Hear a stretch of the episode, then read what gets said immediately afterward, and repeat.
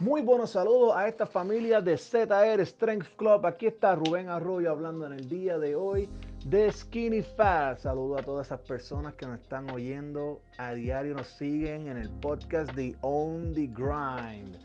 Esta tarde estamos hablando activamente acerca de un tema al cual pues nos llamó la atención a, a José y a mí acerca de qué viene siendo el Skinny Fat. ¿Qué es el Skinny Fat? Bueno, Vamos a comenzar hablando acerca de que esto no es un término médico, esto es un, social construct acerca de una persona la cual se aparenta ser delgada, tiene poca masa muscular y alto porcentaje de grasa. ¿Qué, qué nos dice esto? Pues nos dice que es una persona que genéticamente está predispuesta a estar delgada, que no hace ejercicio, y que acumula grasa en, áreas notables de su cuerpo, ya sea en la barriga, normalmente, regularmente se nota en la barriga, lo que le llaman la barriga lagartija, que escucha ese término en más de una ocasión. Mira, se ve flaco porque tiene una pipita ahí, una, la pipita. Y es ese tipo de, fisiología que se ve, ese, tipo de predisposición que uno puede notar en unas personas. Ahora, este término, ¿a qué nos lleva? Nos lleva a que no una persona porque se vea delgada esté saludable. ¿Qué significa estar saludable? Bueno, vamos a establecer la base. El, el, porcentaje de grasa de las personas nos indica cuánta grasa está acumulada en su cuerpo o cuánta grasa el cuerpo necesita. El cuerpo para estar saludable, al menos en los varones, necesita un 3% y un 11% en las féminas, pero eso es para mantener las grasas esenciales. Ahora, no necesariamente tenemos que llegar a ese extremo de tener 3% como mínimo y 11 en las mujeres o 12. Lo importante es tener por lo menos un porcentaje que te, que un porcentaje de grasa el cual no te inhiba ni te detrimente en la vida vamos a poner un 15%, una persona que, se, que regularmente haga ejercicio en los varones se puede notar al menos un 15%.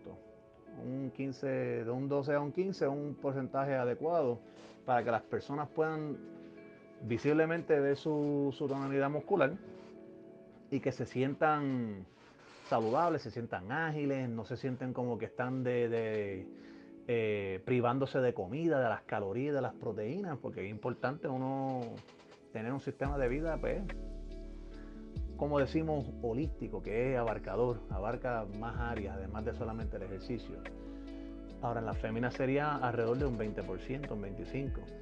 Las mujeres ahí pueden tener este, su sistema de grasa regulado para tener su, cuerpo al día, su, para la fabricación de hormonas. Recordemos que las grasas esenciales son las cuales nos indican la que nos ayuda, no nos indica, la que nos ayuda en nuestro cuerpo a formar hormonas, a formar este, conciliar el sueño, a aguantar el golpe. Y la grasa tiene un factor importante. Ahora, ¿qué es la grasa?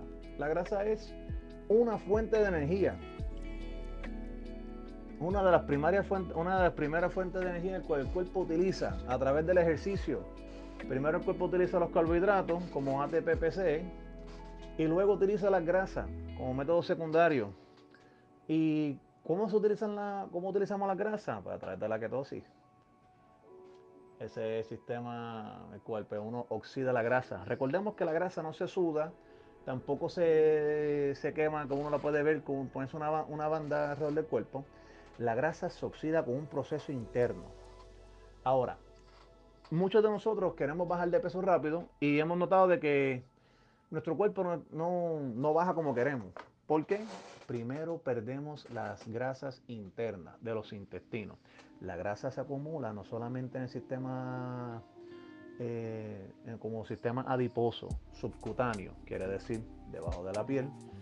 También se puede acumular en nuestro corazón, en nuestro hígado, riñones, intestinos y en los órganos o músculos lisos, los cuales vienen todos los internos. Ahora, tenemos que protegerlo. ¿Cómo? Ya saben la clave, haciendo ejercicios y cuidando su salud. Recuerde que no solamente se trata de hacer ejercicio y tomar agua y hacer la meditación, descanso, normalizar o por lo menos dominar los niveles de estrés para que tu cuerpo no cree ese cortisol que bloquee las hormonas de crecimiento y, no, y nos ayuda a nosotros poder enfocarnos durante el día. Ahora, ¿qué son las causas que hacen que una persona tenga este tipo de cuerpo? El cuareguen, no es este un no sería un término médico, sino algo social.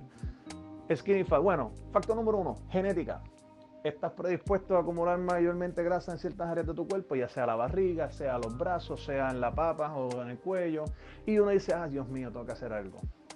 En las féminas, uno, las féminas tienen a, acumular mayor tiempo de grasa en los glúteos, en los senos, en la barriga, en los brazos y en los, en los muslos, en el área de las piernas. Ahora,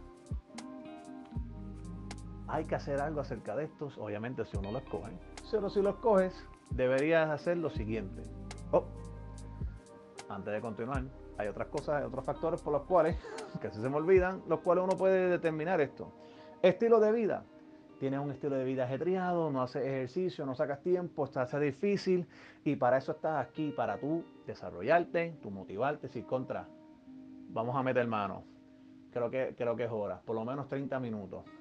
Y para eso vamos a hablar una, una posible solución. Siempre digo posible, ¿por qué? Existe la posibilidad. Bueno, otro factor es la alimentación. ¿Qué está, ¿Qué está tu cuerpo consumiendo? No solamente de libros, no solamente de comida, sino de estrés. Uf. Ese, ese, ese término me dio. No, no me dio. Gente, eso es lo que nos da mayor estrés es tener estrés.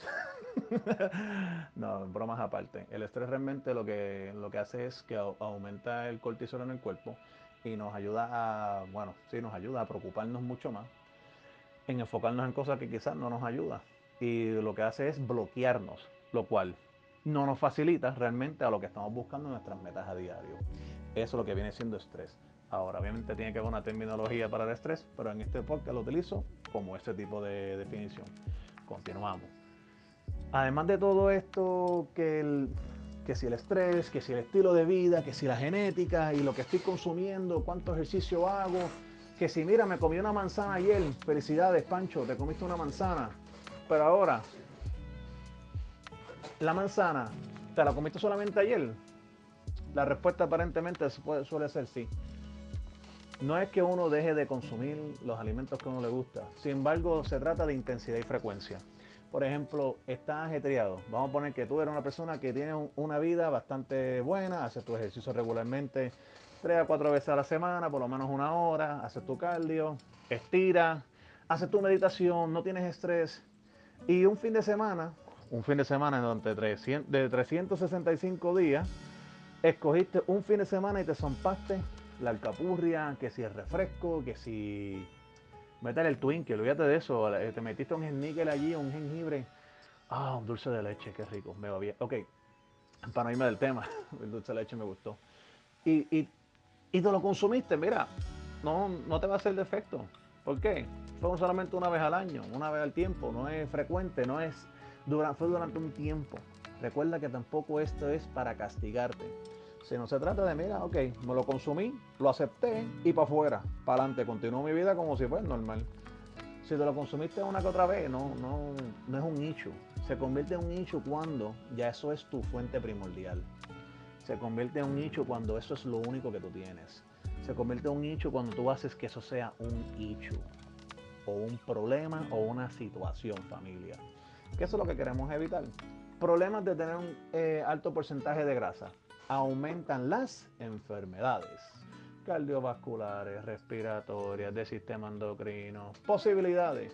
Pues eh, posiblemente al no hacer ejercicio, las hormonas están este, segregadas como deben ser, lo que significa que tienes déficit o un posible déficit. Obviamente no soy médico, tampoco te estoy verificando y tampoco tengo el estudio para poder decirte eso. Sin embargo, son posibilidades que pueden ocurrir tu densidad ósea, meaning tus esqueletos se vuelven débiles, tus músculos se vuelven débiles, te conviertes flácido y no eres fuerte físicamente, lo cual te va a llevar a más estrés, mayor pérdida de peso o la pérdida muscular llamada sarcopenia, la cual no nos gusta ese término a las personas que hacemos ejercicio y eso ocurre ya con la edad. Ahora, si estás agilizando a que te dé sarcopenia o a que estés propenso a pérdida muscular, ya eso es un problema. Recordemos que es importante mantener una mantener ciertas este, capacidades físicas, cardiorrespiratoria, resistencia muscular, fuerza muscular, flexibilidad, movilidad y agilidad. Por lo menos mantener en esas áreas activo el cuerpo para poder tener un mejor, una mejor calidad de vida, familia. Eso es lo que lo quiero llevar a ustedes de mensaje en el día de hoy. Skinny fat, ¿qué más puede ocurrir si tenemos mayor porcentaje de grasa? Ustedes ya están pendientes de esto. La diabetes, oh my god, o sea que tú me estás diciendo que a mayor pulgada que tenga en la cintura, mayor posibilidad tengo de tener diabetes. La respuesta es sí.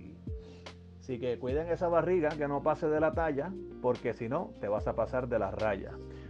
Hay que mantener siempre el sistema bueno. ¿Cómo? Hace unos días atrás, hace unas semanas atrás, estuvimos hablando de la hidratación, estuvimos hablando de la alimentación, actividad física y cuidar su cuerpo. Lo cual todo esto es seguimiento, gente, seguimiento.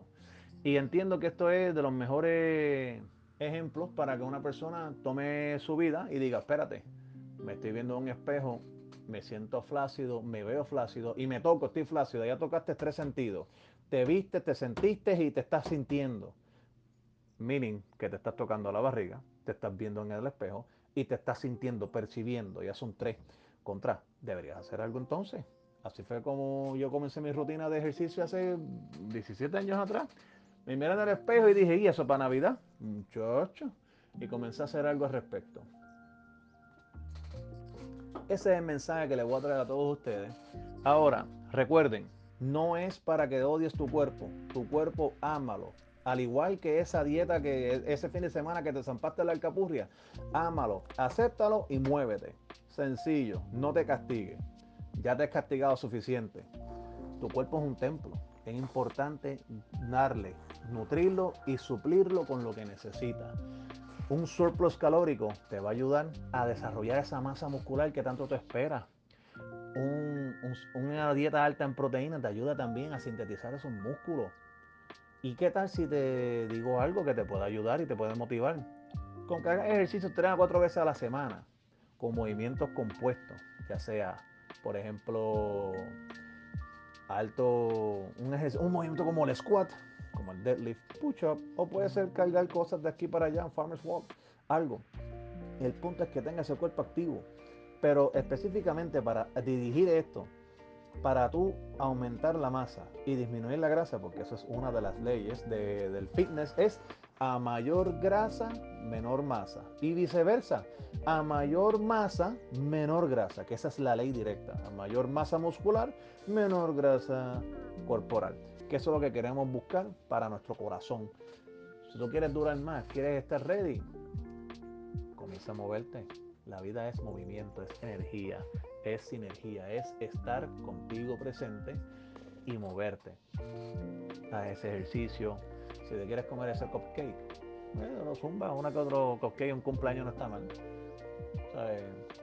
Obviamente espero que no cumplas todos los días y tampoco vayas todos los días a un cumpleaños, que eso estaría fenomenal, que compartieras con las personas todos los días todos los días conozcas a alguien con cumpleaños, pero son 365 personas que tú vas a conocer a diario. Y muchachos, tienes que hacer otras cosas más en tu vida, además de ir a cumpleaños, obviamente. Así que te recomiendo que además de ir a esos cumpleaños, hagas tu ejercicio, hagas tu dieta y evites caer en esto. ¿Por qué? A la vez que caigas es difícil remontarte. La idea es mantenerte por lo menos un flujo. Recuerda que no hay que ser muy radical con la salud, ni el 3% ni un 50%. Esto siendo bien exagerado. balance, un 15, un 20 está bien, de, 20 a 15 ahí este, está saludable, no te sientes mal, te sientes con más energía, te sientes vigoroso, vigorosa. Y eso es lo que estamos buscando, gente. Así que motívense en el día de hoy. Recuerden seguirnos en On The Grind a las 6 de la mañana con nuestro compañero José Roberto. Los martes con nuestro compañero Carlos en OTG Finance. Miércoles ZR Strength Club con este servidor, alias Ruby Duby. Y mañana en el Coffee Break con fuerza, mente y poder con Vale. La información compartida en el pasado episodio no contiene ningún tipo de información que sea considerada como recomendación para entrenamiento personal, recomendaciones médicas o recomendaciones nutricionales. Para recomendaciones de ese tipo, comuníquese con su entrenador personal más cercano, un doctor, un nutricionista que le puedan brindar la información médica y licenciada. Esta información que nosotros compartimos en el ZR Strength Club es simplemente información basada en artículos científicos, la lectura de los mismos, research y educación.